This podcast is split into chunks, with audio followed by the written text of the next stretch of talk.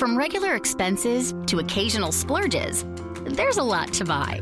Why not get cash back every time you spend?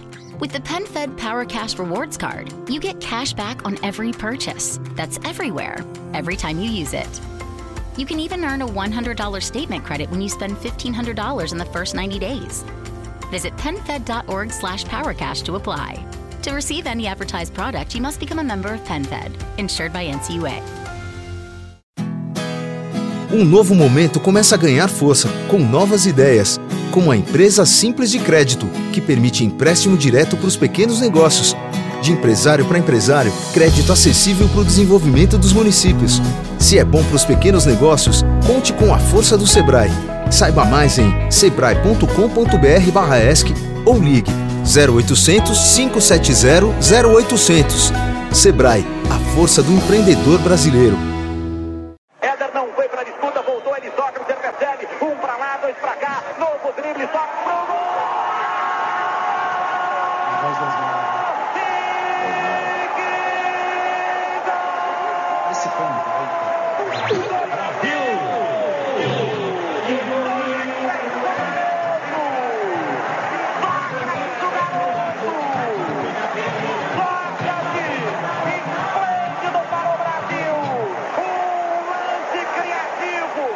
El gol en Ribeirao Preto. Ahora en el Campín de Bogotá. Roja. El excelente cabezazo de Carlos Humberto Caselli. El grito de goles para ti vez más. Carlos Humberto Caselli se llama el gol chileno. Ahí está la reiteración de la maniobra. El tiro contra el primer palo y Caselli que anticipa la defensa colombiana para estremecer las mallas del Campín. Tiene Marabona, lo marcan dos, pisa la pelota Marabona, arranca por la derecha el genio del fútbol mundial y es el tercero a tocar para Borruchaga siempre Marabona, genio, genio, genio, ta, ta, ta, ta, ta, ta, ta. ¡Y gol!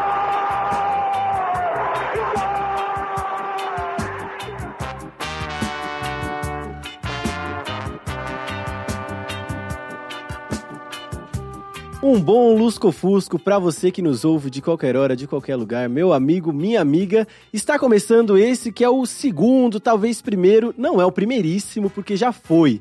O contra-ataque sobre Brasil e América Latina. E antes que alguém fale, os contra-atacantes são bolivarianos, esquerdistas e comunistas, eu trago para vocês aqui a frase de Marie Arana, biógrafa de Simão Bolívar, que diz: Ser bolivariano é ser unificador significa se livrar de qualquer estrutura opressora e defender a educação, a liberdade, a ética, a equidade social e o esclarecimento do homem. Portanto, são termos distintos. O bolivarianismo, como vocês veem por aí falado de PT, é uma coisa da Venezuela, uma coisa chavista nova. E eu tenho à minha esquerda ele vô. Vô, imagina se a gente falasse portunhol então e fosse que nem nossos hermanos. Salve contra-atacantes. A, a parte mais maneira de falar portunhol seria que eu, tinha, eu iria entender o que o Carlitos Teves tem a dizer, né? O meu grande ídolo. Sensacional, Cabritos Teves, Dora Escobar. Boa noite, Gabriel. Tudo bem? Tudo jóia e você? Também. Pedrão. Boa noite, Latina aí a todos, especial de hoje. E hoje temos um convidado especialíssimo, primeiro de nosso programa, Matias Pinto, da Central 3, que comanda o programa Conexão Sudaca. Um programa muito interessante, a gente deixa de recomendação aqui. Mais eles que poderiam nos recomendar do que a gente, eles. É um programa muito bacana. Vamos deixar o Fala, link Matias. disponível, com certeza. Lembrando que aí. xadrez verbal também. Claro, um programa muito interessante. Bom, tem vários. A Central 3, se a gente for falar o que, que tem de bom lá, Bem, buenas aos ouvintes do Contra-Ataque. É um prazer é, ser convidado para a primeira edição e é sempre bom ver novos podcasts surgindo aí, falando de futebol de uma maneira é, mais crítica, né? É isso aí. Então vamos que vamos para o nosso aquecimento. Farc na política. As FARC, antigas Forças Armadas Revolucionárias da Colômbia, agora Forças Alternativas Revolucionárias del Comum, se reuniram para a criação de um partido político no país. O congresso do movimento contou com a presença de jogadores colombianos muito importantes, René Guita e o Carlos Valderrama. A liderança do novo partido lançou também o convite para que o ex-goleiro Guita se junte a eles e concorra a um cargo no Senado colombiano. Del Nero encurralado. É, o comandante da CBF, Marco Paulo Del Nero, completou recentemente a marca de 20 jogos sem acompanhar a seleção brasileira no exterior. Ele não pode viajar desde 2015. desde que foi descoberto um esquema de corrupção envolvendo oficiais da FIFA e membros de outras federações. A Confederação Brasileira de Futebol justifica a ausência do presidente em jogos internacionais, afirmando que o líder está, entre aspas, ocupado com funções administrativas na sede do Rio de Janeiro.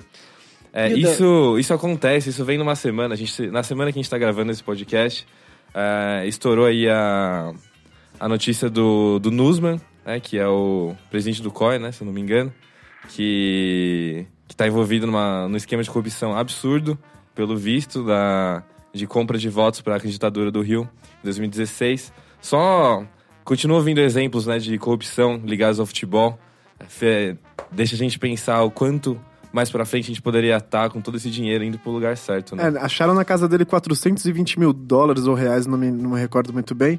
Mas aí foi fichinha perto da, da mesma noite os 51 milhões do Guedel. Quem tem um AP cheio de mala com 51 milhões, não é mesmo? E é isso aí, o Del Nero finge que preside e a gente finge que acha que tá tudo certo e Só dando junto. um gancho, o que, que você faz com 51 milhões de reais numa, numa periferia voltando isso 100% a futebol. Só pro, pro ouvinte começar a pensar um pouco sobre a dimensão desse dinheiro. Fica aí a reflexão. Porque às vezes a gente, a gente vê, a gente lê essas, essas quantias, a gente não faz ideia do quanto é, o quanto realmente pode ajudar. É Eu acho dinheiro. astronômico. Uma periferia ia ser até pouco, né? Ia precisar Exatamente. de várias periferias para você investir esse dinheiro todo. Exatamente. Jovem desaparecido. O Santiago Maldonado, de 28 anos, continua desaparecido. As testemunhas afirmam que o jovem sumiu após repressão da polícia ao povo Mapuche, em região disputada pelo grupo Benetton. O seu desaparecimento abalou o cenário político na Argentina e levou milhares de pessoas à rua. O Clube São Lourenço manifestou indignação com a situação, estendeu uma faixa antes de uma partida pedindo a aparição com vida já de Santiago Maldonado. O craque Diego Maradona também pediu um esclarecimento sobre o caso. Problemas na justiça. É, o zagueiro mexicano Rafa Marques, ex-jogador do Barcelona, foi acusado de ter ligações com o tráfico de drogas. Marques entrou na lista de departamentos de tesouro dos Estados Unidos com outras 22, 22 pessoas, todas acusadas de envolvimento com o narcotráfico. Segundo investigadores, o jogador era responsável por uma empresa que estava sendo gerida por um cartel. É, eu acho surpreendente, né? A gente vê jogadores de futebol, jogadores de futebol com, são pessoas públicas, né? É, bem aparecem direto. O Rafa Marques, acho que todo mundo que nasceu depois de 98, 99 deve conhecer quem ele é. Ótimo jogador.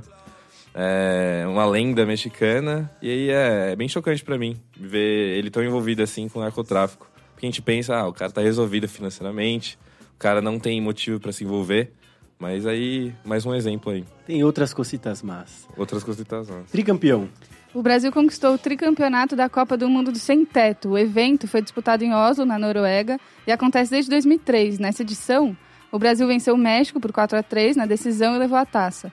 O time do país foi formado por jovens de 17 a 21 anos e misto, ou seja, composto por homens e mulheres. No total, participaram 48 times.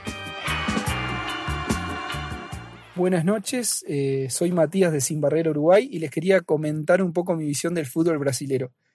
Primero que nada, les quería decir que es un fútbol que me atrae mucho por la cantidad de partidos que juegan los equipos, ya sea a nivel nacional o estadual. Creo que en los últimos años hubo como una explosión comercial del deporte ahí en Brasil, porque llegaron muchas figuras de renombre internacional, se acondicionaron los estadios para el Mundial, y bueno, creo que la televisación que antes no llegaba tanto acá, se ha hecho más masiva. Por otro lado, creo también que se han reducido la diferencia que existía antes del fútbol brasileño con los distintos equipos de América. Hoy ya no es tan difícil ir a jugar a Brasil como era antes. Bueno, esa es mi opinión o lo que yo percibo desde Uruguay de lo que es de, de la actualidad del fútbol brasileño. Le dejo un abrazo a todos.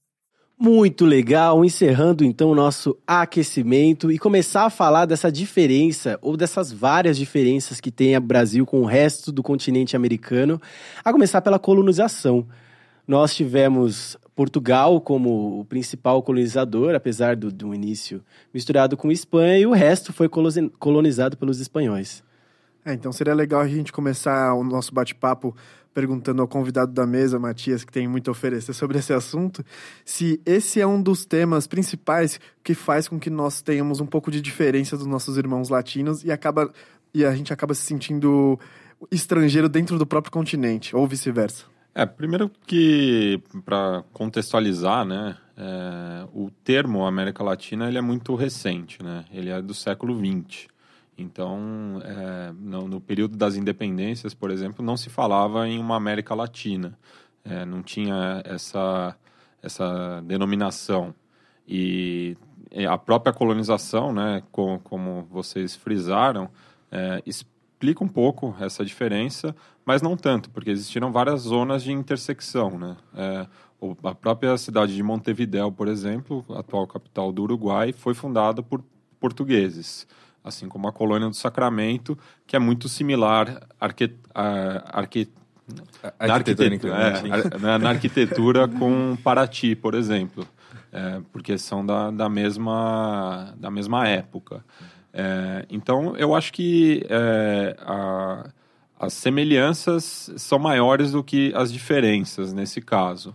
Mas claro que é, a principal barreira acaba sendo a língua, que não é uma barreira tão grande assim, porque até mesmo dentro da América Hispânica existem é, diferenças muito grandes.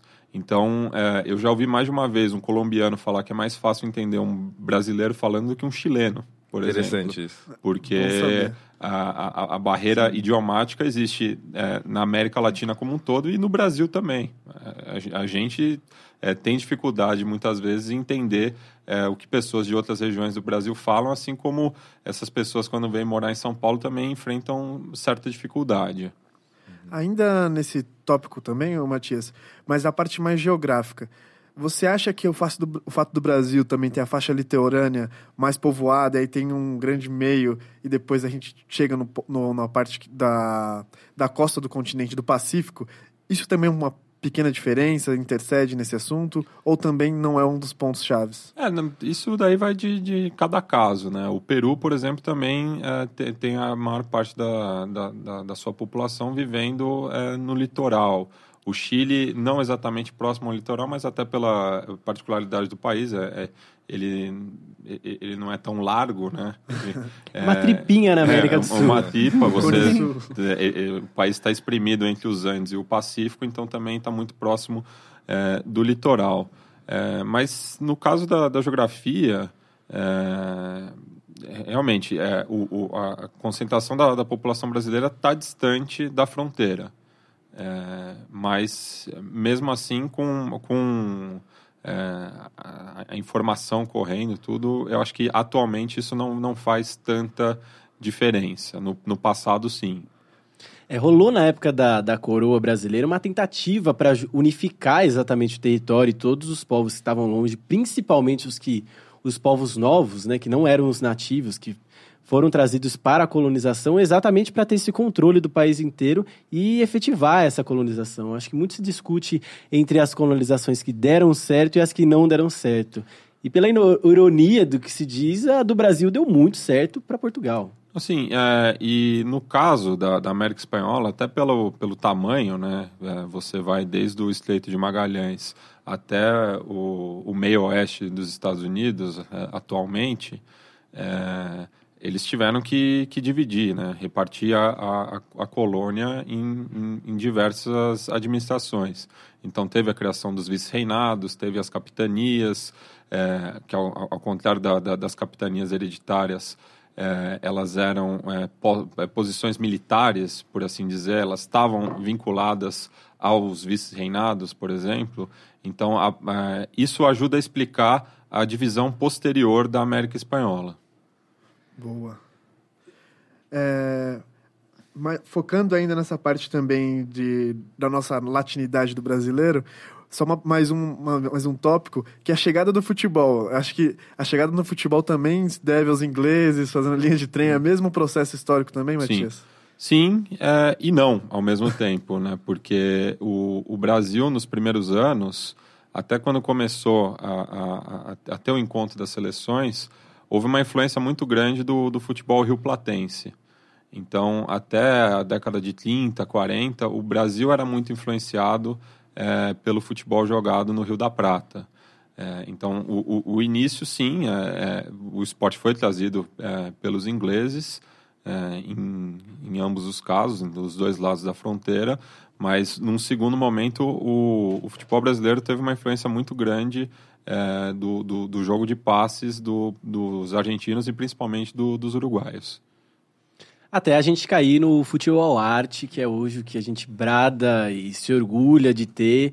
Esse futebol arte que caiu por terra na, na última Copa, bom. É, falando, não é só é. ter nome para ganhar um jogo, né? A gente provou é isso do jeito mais amargo em 2006, levando aquela seleção, aquele timaço que tinha Kaká, Adriano, Ronaldinho, todo mundo estava voando e a seleção não ganhou. Não é que perdeu, foi vergonhoso, nada disso, mas houve um jogo como é do futebol e, e deu azar, ou seja, não, assim como não é o dinheiro, nem sempre um bom time é, se forma disso. Acho que isso vai muito da, de convicção de técnico, inclusive. Não é que impõe no time. E, e, se tem um trabalho de longo prazo ou de curto prazo. Eu acho que o Brasil sempre teve trabalhos de curto prazo. Acabou a Copa, bom, vamos ver quem sobra para outra. Um e se não ciclo, sobrar, né? vai vir um outro que rabisca tanto quanto e a gente vai ganhar. Brasileiro não gosta de esporte, brasileiro gosta de ganhar, é. né? É, é, é, o que, é, o que, o Nelson Rodrigues chamava do complexo de vira-lata, né? Que ficou bem marcado justamente no, no Maracanaço, justamente quando o Brasil foi derrotado pelo Uruguai, que naquela época já havia sido superado pelo Brasil, mas cabe lembrar que a, a, a Celeste Olímpica, né, como ficou conhecida, a seleção bicampeã em 24 e 28, ela foi talvez o, o, primeiro exemplar assim do, do, do futebol arte, né? O, o, Leandro Andrade, que era um, um, membro dessa seleção, conhecido como Maravilha Negra, é, ele talvez tenha sido o primeiro é, artista do, do, do, do, futebol, porque ele, ele foi bastante reverenciado pelos franceses quando uh, o Uruguai ganhou a sua primeira Olimpíada em 24. Ô Matias, é, falando bem, mais de futebol, então, agora, hum. voltando essa questão dos estilos, a gente tem esse estilo, pelo menos teórico, bem característico, né?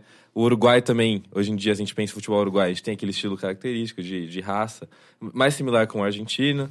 É, mudando um pouco para Chile e Colômbia, mas mais ou menos é, todos um pouco diferentes do Brasil, se for, se for colocar em lados. É, você acha que tem algum marco histórico? Você consideraria a Copa de 50 talvez como um marco histórico para essa introdução do famigerado futebol arte para o Brasil? Ou você acha que você, você colocaria outro marco como.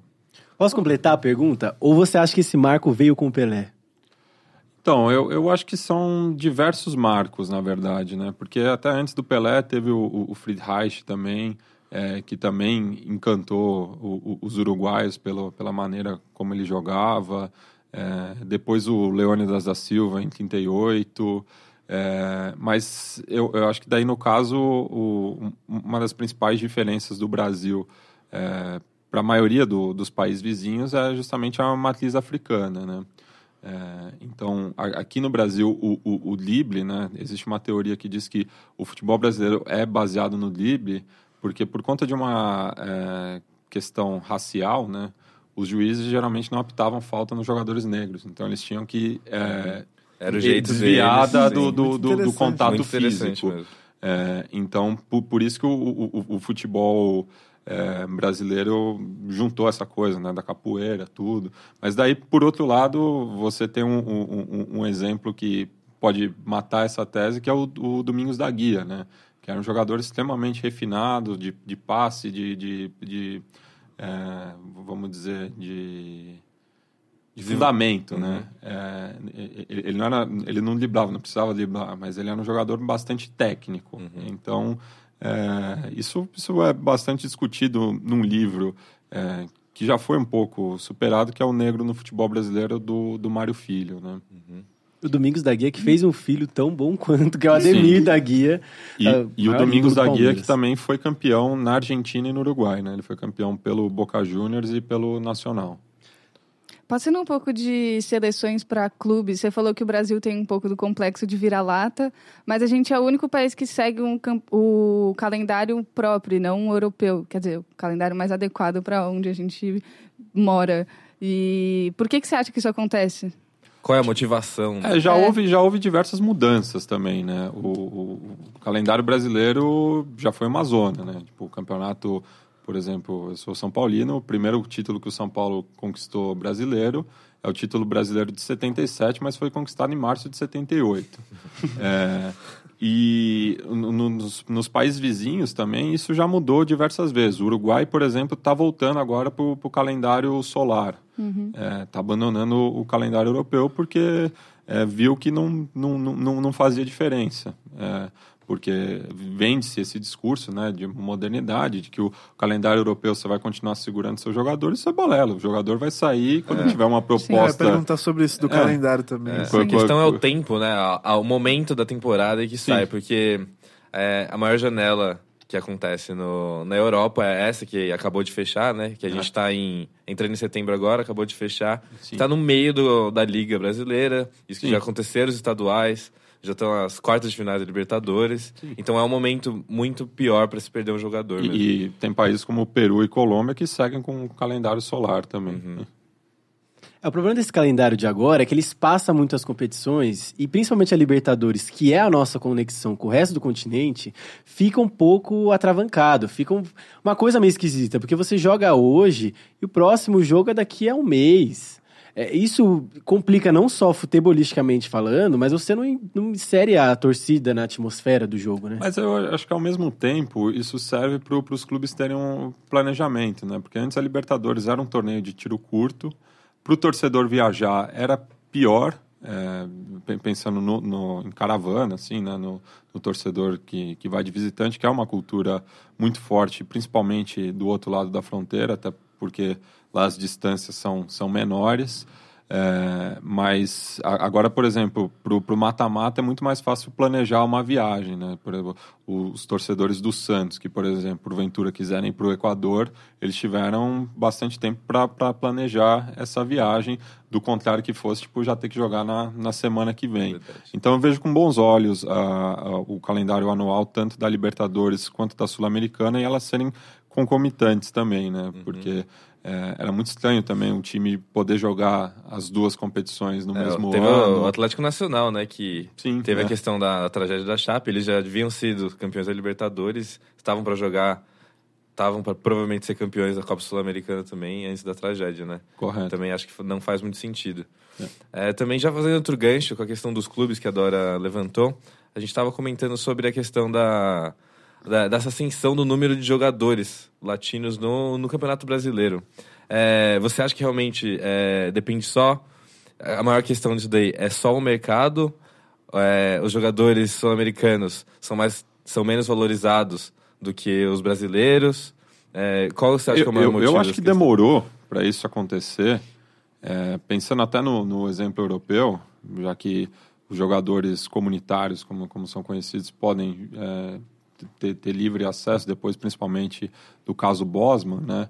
Então demorou para isso acontecer, principalmente se a gente pensar que a gente tem um mercado comum aqui, que é o Mercosul, que, claro, anda com muita dificuldade, mas é, o, o- a circulação da- das pessoas melhorou bastante depois da criação do Mercosul. Hoje você só precisa do seu documento de identidade para viajar pelo continente. Eu, eu, por exemplo, que nunca é, viajei nem para os Estados Unidos nem para a Europa, é, eu não tenho passaporte, eu ando só com o- o- a, a- a cédula de identidade.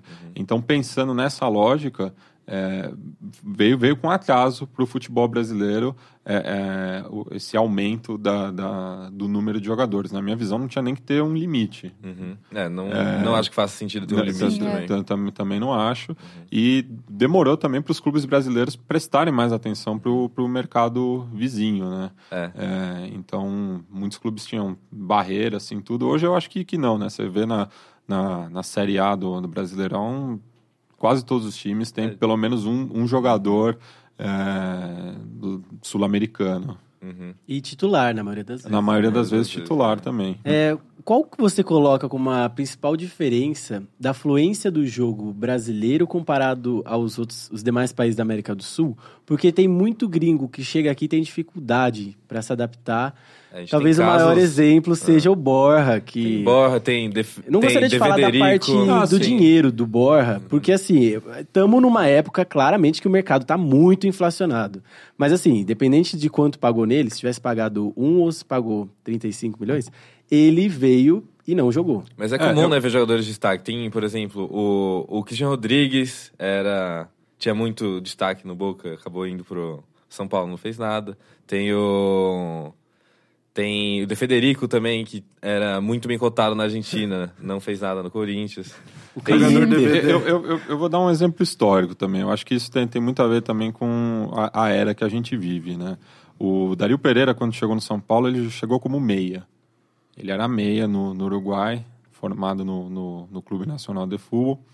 É, chegou no São Paulo em 77, durante o Campeonato Brasileiro, justamente para substituir o Pedro Rocha, o, o seu é, compatriota, é, de outra geração, claro. É, e o Dario Pereira só foi se firmar no São Paulo quatro anos depois. Três anos depois, perdão, é, já como zagueiro.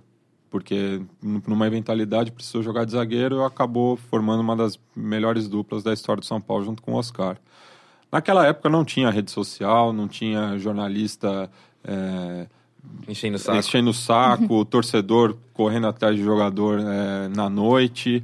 Então, eu acho que é, ele sofreu um problema de adaptação, mas o- quando deu-se o tempo, ele se firmou.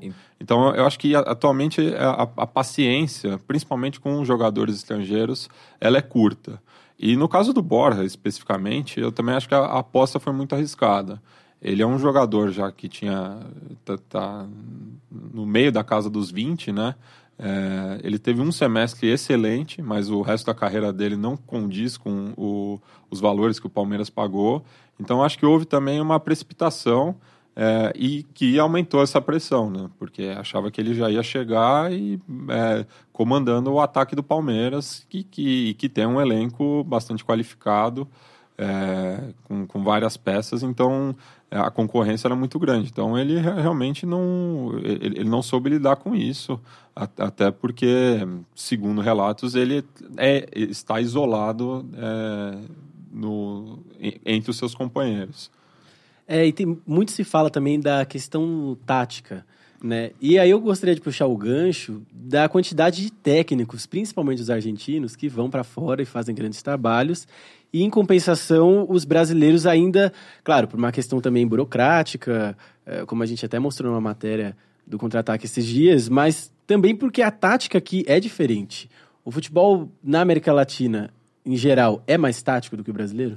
Eu, eu, eu acho que se entende melhor o futebol é, fora, fora do Brasil, no, no continente. Eu acho que o futebol é mais estudado, é mais levado a sério, é mais debatido é, do que no Brasil. Aqui- Aqui é, a gente parece que tem uma fórmula e ela vai dar certo, independente do que seja, basta o talento.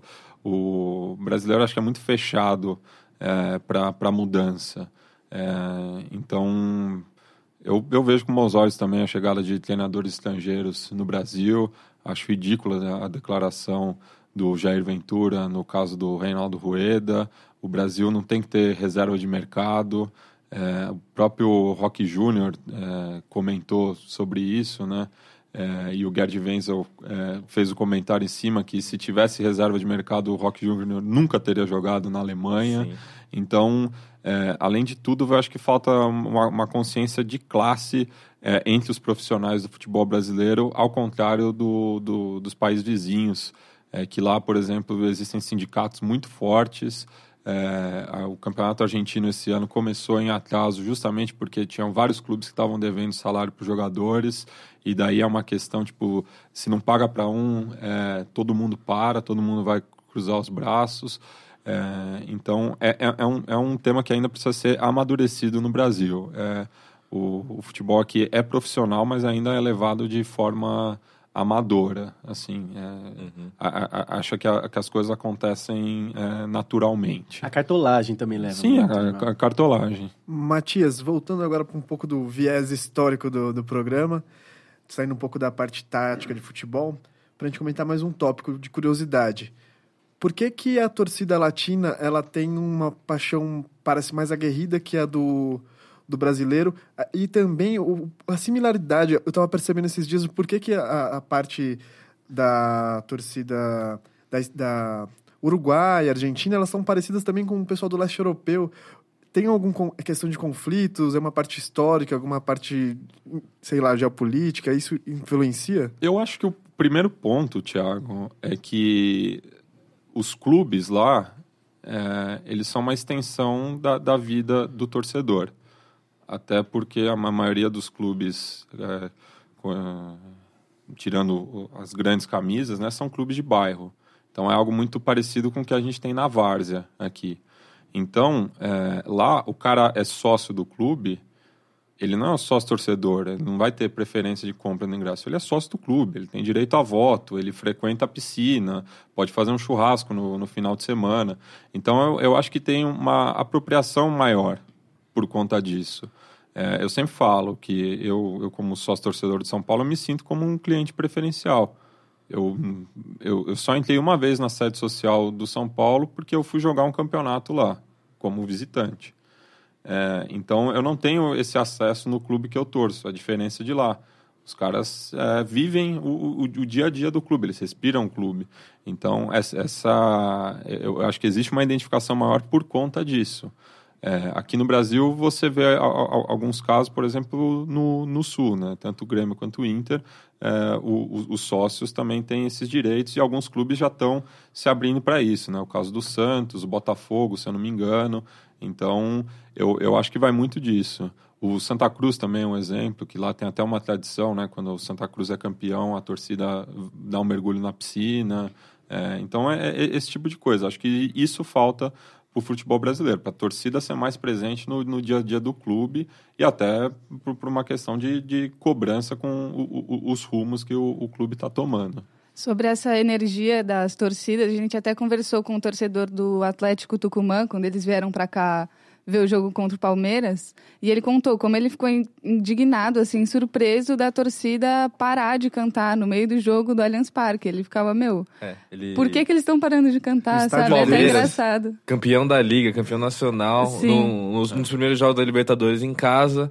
É, ver o jogo não ir na direção deles nos 30 primeiros minutos e já para de cantar. O cara achou um absurdo. É, e, e- isso vai muito com, com o outro ponto que eu levantei, muito essa lógica do consumo, né? O cara quer.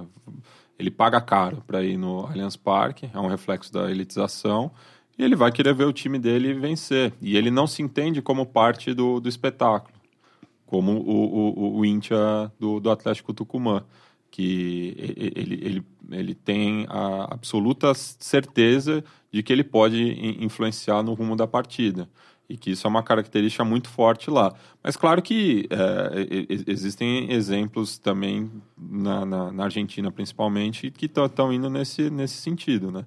A, a, a Bomboneira, por exemplo, é muito criticada por torcedores antigos Boca Juniors, porque tem cada vez virado mais um, um- um- passeio turístico de Buenos Aires e está se perdendo muito da- desse fator campo. Né? A bomboneira não é mais o, o- o- que a gente cresceu ouvindo falar sobre. É, e puxando outro gancho que eu havia comentado com o Pedro também esses dias sobre a Copa de 2030, né, Pedro? Você queria falar também sobre o, o como que pode, pode, pode modificar a, o processo de padrão FIFA dentro da Argentina, Uruguai, se eles forem disputar mesmo a Copa do, a sede da Copa. É, e parece também que o, o Paraguai poderia entrar no, no bolo também, né? Eu acho que o principal exemplo aí, só pra colocar, é o Estádio Centenário, né, do Uruguai. que Sim, seria uma é. pena se virasse arena. Com certeza. É, é, eu, eu, eu fico com o pé bastante atrás né, em relação à a, a, Copa de 2030, até porque eu, eu defendo a tese de que o futebol vai acabar em 2022 com a Copa no Catar, que é um absurdo, né, tudo que está envolvido com essa Copa, e depois em 2026 com aumento de 32 para 48 seleções, enfim, é, vai, vai virar um vai, vai diminuir drasticamente o nível do, do, do- dos jogos, da competitividade. É, mas em relação a 2030, cl- claro que eu acho que o mais justo teria que ser no Uruguai, justamente pelo centenário é, da competição. O, se você pesquisar a história da Copa de 2030, ela só foi possível porque houve uma, uma sinergia de diversos setores da sociedade uruguaia para que ela acontecesse, até a construção do centenário é, é fruto disso, né? É, mas naquela ocasião a Copa foi realizada em dois estádios: o, o, Centenário, recém-construído, o estádio de Pocitos, do Penharol, que não existe mais, e o Gran Parque Central, que está em processo de am- ampliação também. O, o Uruguai também agora tem um novo estádio, né, que é o campeão del siglo, do, do Penharol, mas que ainda não foi muito bem assimilado pela torcida. E tem o caso recente da Copa América de 95, no qual os estádios do interior também foram é, remodelados, mas como a, a, lógica do futebol uruguaio ela é muito forte na capital, e existe inclusive a OFF, que é a organização do del futebol del interior, que tem um campeonato paralelo, então, por isso, você vê muito poucos times do interior jogando a primeira e a segunda divisão. Ainda é muito forte na capital. Então, os estados do interior também, é, eles, eles têm uma uso, assim, eles, eles são muito é, intermitentes.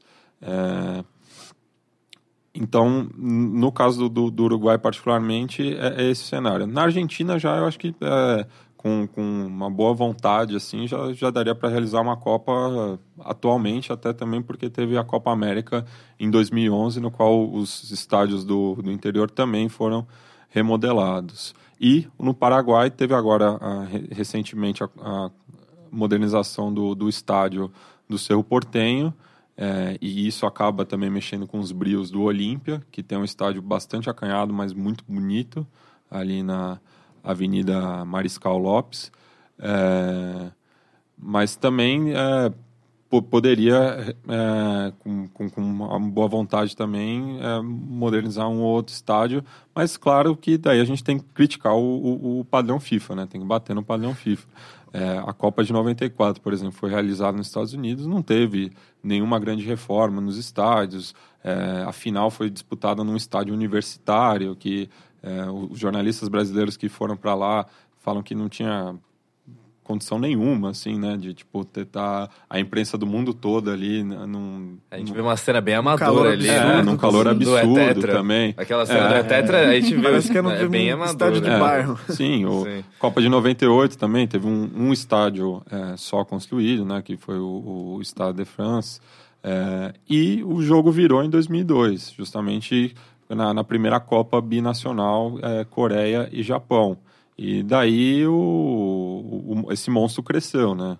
E daí o padrão FIFA foi empurrado goela abaixo e é um crime o que fizeram com o Mineirão, com o Beira Rio, com o Maracanã, enfim.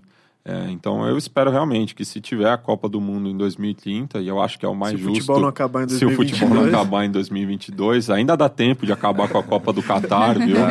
É, é, eu, eu, eu, torço para que não, não esses, esses estados não passem por esse mesmo processo, é, principalmente o Centenário e a Bomboneira.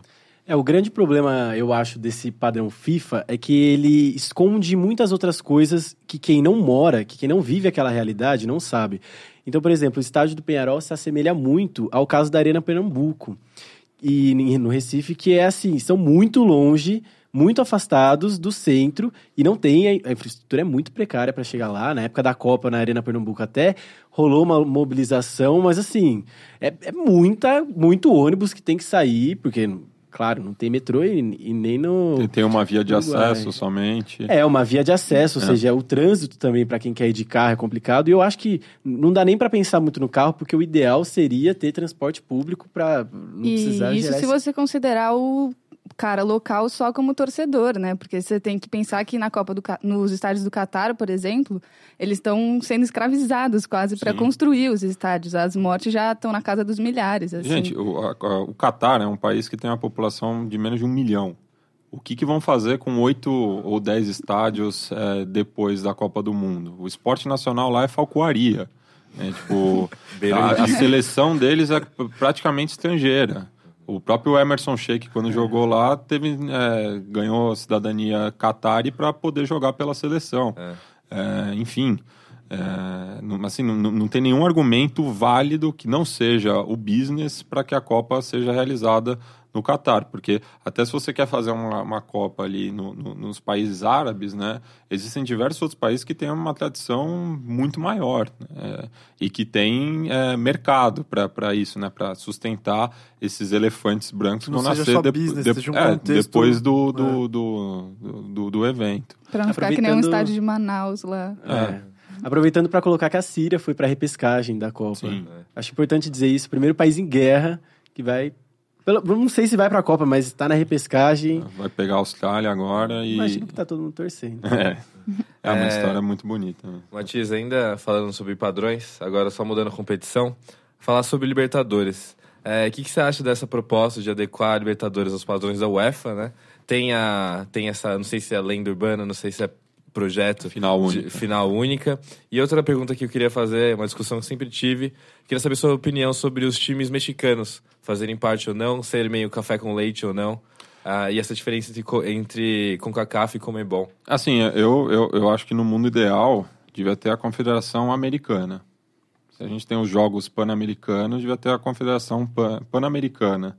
É, então, ou você unifica as duas confederações, ou se é para manter dividido, não, não faz sentido mesmo convidar os clubes mexicanos, que novamente era uma questão de business também, porque foi quando a, a Fox Sports entrou pesado na, na, na transmissão da Libertadores e observou esse mercado mexicano e achou que seria interessante, mas justamente eles sempre eh, trataram a Libertadores com muito desdém, apesar de ter chegado a três finais, mas era a, a segunda, terceira competição em importância para eles.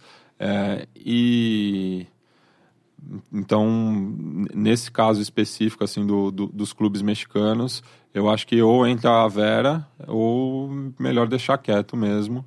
É, e já em relação às mudanças da Libertadores, como eu falei anteriormente, eu sou muito favorável à, à Libertadores anual, é, mas não vejo com bons olhos a, a final única, principalmente se for realizado fora do continente sul-americano, como já aconteceu com a Recopa é, no, no passado, né? nos anos 90, diversas edições da Recopa ou foram disputadas nos Estados Unidos ou no Japão, o que também é, é um, Tem um a questão crime. geográfica, né? De, É. de transporte. É, é uma coisa você, você ter um time da França quando o time da Alemanha jogando no país de Gales, que todo mundo vai chegar lá em, em quatro horas de trem, e você pegar um time do Chile contra a Argentina fazendo uma final na, no Peru, por Ah, exemplo. numa- ti- tirando a Rússia, o Brasil é maior do que todo o continente europeu. Então, só o Brasil já, já é um continente em si. É, e e me- mesmo o Brasil tem essa dificuldade de, de locomoção. É mais fácil para a gente aqui do Sudeste viajar para Montevideo e Buenos Aires do que para o norte do, do, do Brasil. Isso de- desde sempre, né? Na, na época da colônia, era mais fácil uma pessoa ir de Belém para Portugal do que de Belém para o Rio de Janeiro. É, e isso não, não, não mudou tanto assim. É, então, é, a, a- a locomoção aqui no continente para os torcedores é muito complicada. E a gente vê diversos relatos. Imagino que esse rapaz do, do Atlético Tucumã, que vocês entrevistaram, ele deve ter, deve ter viajado uns quatro dias de ônibus para chegar aqui em São Paulo. É, tem, tem um costume muito forte entre as torcidas colombianas, que é, são torcedores que só, só veem jogo de visitante. Então eles vivem uma vida nômade, assim, eles vão de, de cidade em cidade onde o time deles está tá jogando. É, e é uma puta barra para eles, né? Tipo, teve uma vez um torcedor do, do Nacional de Medellín, ele ficou uma semana na, na sede da Leões da Fabulosa, porque não, não, não tinha conseguido Caramba. sair de São Paulo, não tinha dinheiro para sair de São Eu Paulo. ia falar exatamente desse torcedor. Eu comprei uma miçanga dele, verde e branca, do Atlético Nacional, que ele tava vendendo para poder comprar passagem de volta. É, eu vejo muito as federações tentando copiar o modelo europeu, só que elas tentam copiar isso de uma maneira errada. Assim, no papel é lindo, final único em um estádio. Como seria a Champions? É maravilhoso, todo mundo sabe. Mas eu acho que esquecem, acho não, tenho certeza que esquecem completamente de primeiro olhar para a realidade. Então, às vezes, é muito mais fácil jogar uma Libertadores contra o Nacional no Uruguai do que disputar a Série D, que você tem que ir do Oiapoque ao Chuí. Ah, até a Série D, ela, ela é, te- tem um regulamento inteligente dela ser regionalizada, né? Mas, por exemplo, o- teve agora nas, nas quartas de final o confronto entre o São José de Porto Alegre contra o Atlético Acreano, e teve um torcedor do Zequinha que foi até foi de Porto Alegre até Rio Branco, também levou três, quatro dias. Mas isso, claro, é um exemplo extremo, né? Mas é, aqui no Brasil, tem, realmente, é, nunca se pensa no, no, no torcedor, né? Teve um amigo meu, torcedor do Sport Recife, que mora aqui em São Paulo, que ele comprou passagem para ver um jogo do, do, do esporte contra o Grêmio e a CBF mudou o, o final de semana, então ele perdeu a viagem, Aí, é, no, no, no, no, próprio caso da, da, da, fatalidade da Chapecoense, a rodada foi postergada e daí é, as companhias aéreas tiveram que é, é, se solidarizaram com os torcedores que tinham comprado ingresso para a última rodada do campeonato, mas a CBF não estava nem aí é, com, com, com, esses torcedores. Então, enfim, eu, eu acho que no caso de, de, de torcedor visitante, é, realmente não tem é, respeito nenhum assim com, com, com essa situação. É, não é, tem no estatuto do torcedor tem o caso que você não pode pagar é, você tem que pagar o, o, o, o, ingresso de menor valor que o, que o clube mandante está oferecendo, só que daí eles não levam em conta os sócios torcedores, porque eles colocam o preço de bilheteria, não o preço que, que, que eles estão pagando no desconto. Enfim, são diversas situações que são bastante desanimadoras. O próprio estatuto do torcedor só tem deveres e poucos direitos, né? A CBF é tão vergonhosa que não pode nem dar desculpa que o presidente do Palmeiras deu que estava viajando, porque o presidente da CBF não pode viajar. Matias, é, dois assuntos que a gente também gostaria de debater da, da América Latina, um pouco da influência da ditadura, da, da parte da questão política e também é, dos jogadores eu tô até falando, a gente tá fazendo um programa sobre a latinidade do brasileiro e eu tô chamando a América Latina como se fosse. Agora Sim. você vê como que a gente tem esse costume. É, por exemplo, o Maradona também apoiando agora o Nicolás Maduro. Como você acha a parte política no futebol na América Latina? Ela sempre foi muito forte, ou principalmente pelas ditaduras, depois de Pinochet, que, com a Operação Condor dos Estados Unidos, toda a América sendo é, sucateada pelos caras. O que, que você acha desse esse tópico do, da política dentro da América do Sul e no contexto futebolístico? Ah, eu acho que a gente tem exemplos é, positivos tanto no Brasil quanto no, nos demais países da região, assim, né? Se, o, tem o documentário lá Rebeldes do Futebol que coloca em pé de igualdade o Carlos Caselli, é, jogador chileno, e o Sócrates, por exemplo. É, a gente tem o Afonsinho, o o, me fugiu o nome agora, que, que, jogava no Botafogo, Paulo César Caju, é, Jorge Mendonça, enfim, é, tem, no Brasil a gente também tem, tem envolvimento de torcedores, né? A, a, própria Gaviões surge como uma oposição ao Vadielu, que era deputado da Arena, teve a Flá Anistia, a Independente tem o nome dela é, inspirado no movimento de independência na África, porque estava surgindo naquele contexto. Enfim, é, eu, eu, eu, eu, acho que nesse aspecto é, a gente sofreu as, a, as consequências é, muito similares, assim, é, né? A, a, até porque é, a conjuntura implicava nisso, né? Você tem a América do Sul como uma zona de influência do bloco capitalista e que depois de Cuba eles não poderiam permitir que qualquer experiência socialista triunfasse aqui no continente. Então, é, qualquer governo minimamente reformista já era visto com maus olhos pela CIA, que montou a Escola das Américas justamente para é, frear é, essa aproximação é, ou, ou, não alinhamento, né? Porque tem isso também tinha essa terceira via durante a Guerra Fria dos países não alinhados, que tem a, a Iugoslávia, a Argélia como maiores exemplos. É, mas a, a conjuntura é, é, é, era muito similar nesse aspecto. Depois você tem o, o Plano Condor, que foi uma uma coalizão do, do, da, dos regimes ditatoriais do Cone Sul, é, que faziam operações em diversos países. Então, tem, tem o caso famoso em Porto Alegre de militantes é, tupamaros que foram sequestrados em Porto Alegre, levados para o Uruguai clandestinamente.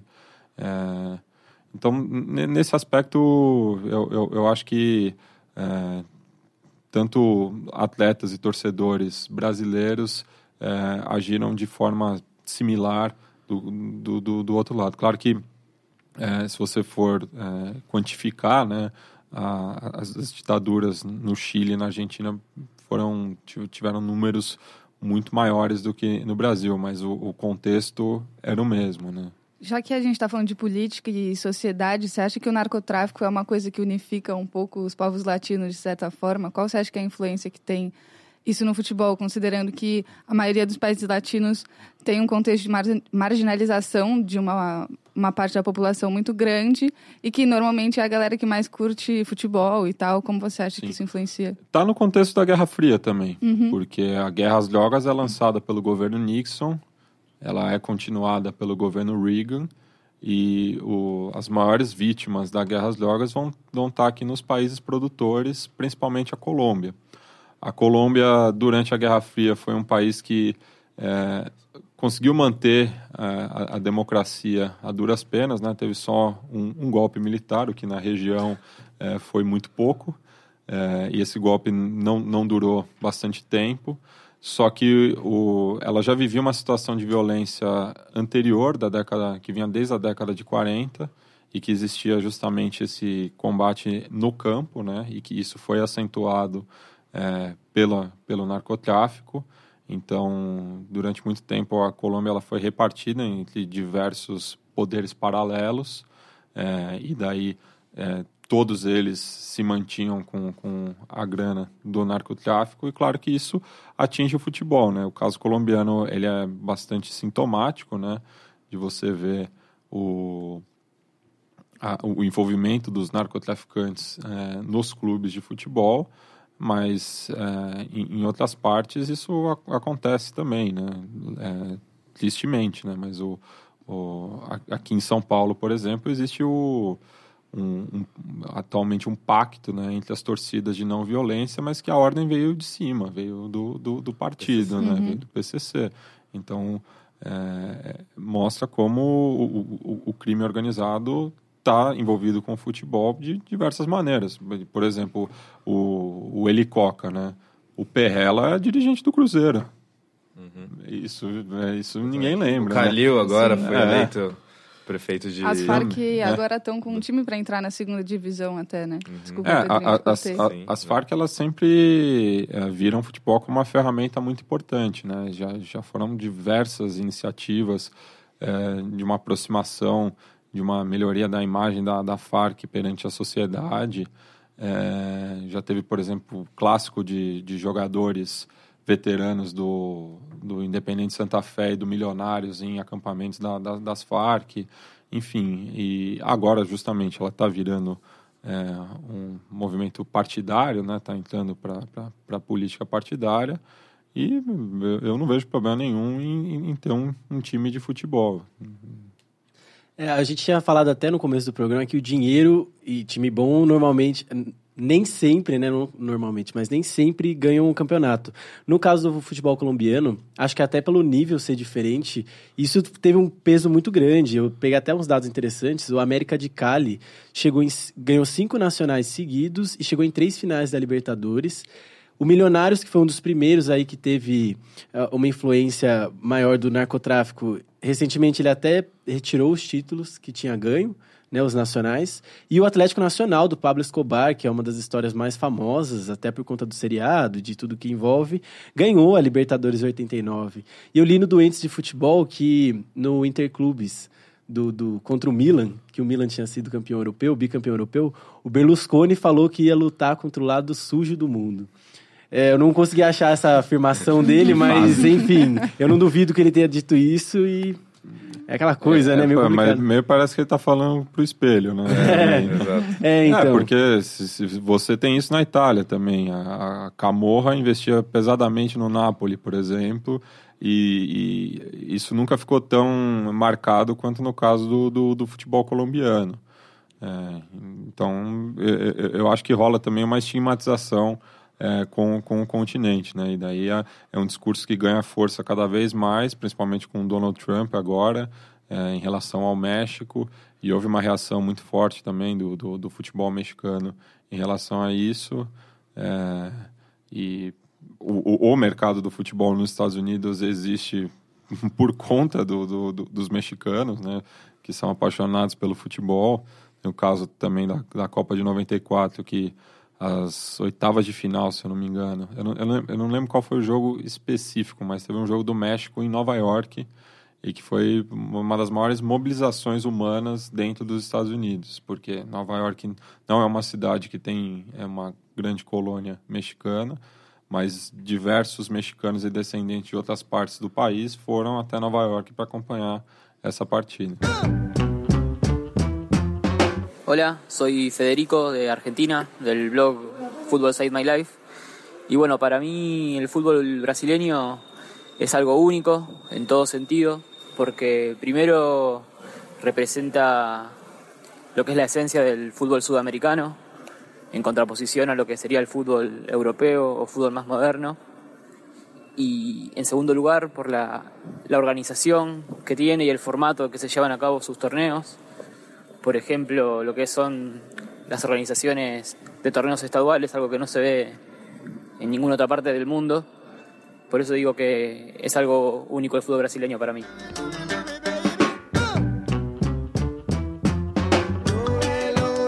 Infelizmente, nós vamos chegando ao fim de mais um contra-ataque. Gostaria de agradecer a presença do, do Matias e dar a nossa dica cultural, como sempre. É, pediu convidado também, né? O Matias. O que, que ele pode nos oferecer depois dessa aula de história de Algum futebol? livro, algum documentário, livro, documentário, filme. que o nosso leitor pode aprender mais aí, fora o que você já ensinou, Matias. Ah, Agora, al- alguma para sintetizar, assim. Acho que tem aquela série da ESPN, dirigida pelo Lúcio de Castro. Eu, eu sempre me confundo com, com o título, então. é, mas, se eu não me engano, é Futebol nos Tempos do Condor.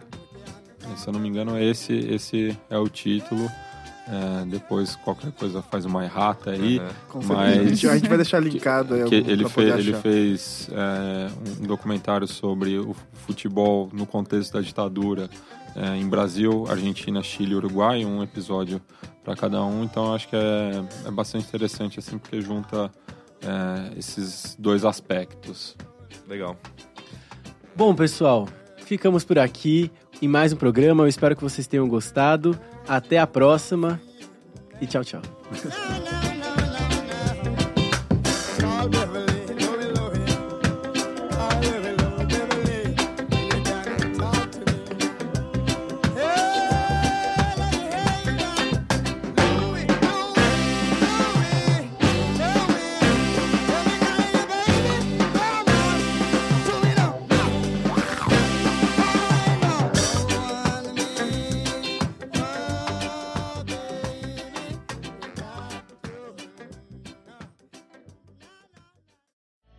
Sua vida universitária pode ser premium pagando meia. Isso mesmo! Universitário curte todos os benefícios do Spotify Premium por apenas R$ 8,50 por mês. Ouça os seus sons preferidos quando e onde quiser, sem interrupção e até no modo offline. Tá preparado? Ainda tem mais! Três meses grátis para você testar o Spotify Premium. Oferta válida para quem nunca testou o Premium antes. Não perca tempo. Seja Premium. Hey, Mid Atlantic, it's me, Winter. Just a heads up, I'm gonna ice and snow all week, but if you're driving a Honda, you'll be fine. And right now, Honda is offering its best ever APR on the entire Honda SUV lineup CRV, HRV, Pilot, Passport, and more. With real time all wheel drive and all the safety features included with Honda Sensing, like a collision mitigation braking system and adaptive cruise control. Oh, and don't forget to turn on your heated seats, it's gonna get cold. Sorry. See your local Honda dealer today. Hey, Mid Atlantic, it's me, Winter. Just a heads up, I'm gonna ice and snow all week, but if you're driving a Honda, you'll be fine. And right now, Honda is offering its best ever APR on the entire Honda SUV lineup CRV, HRV, Pilot, Passport, and more. With real time all wheel drive and all the safety features included with Honda Sensing, like a collision mitigation braking system and adaptive cruise control. Oh, and don't forget to turn on your heated seats, it's gonna get cold. Sorry. See your local Honda dealer today.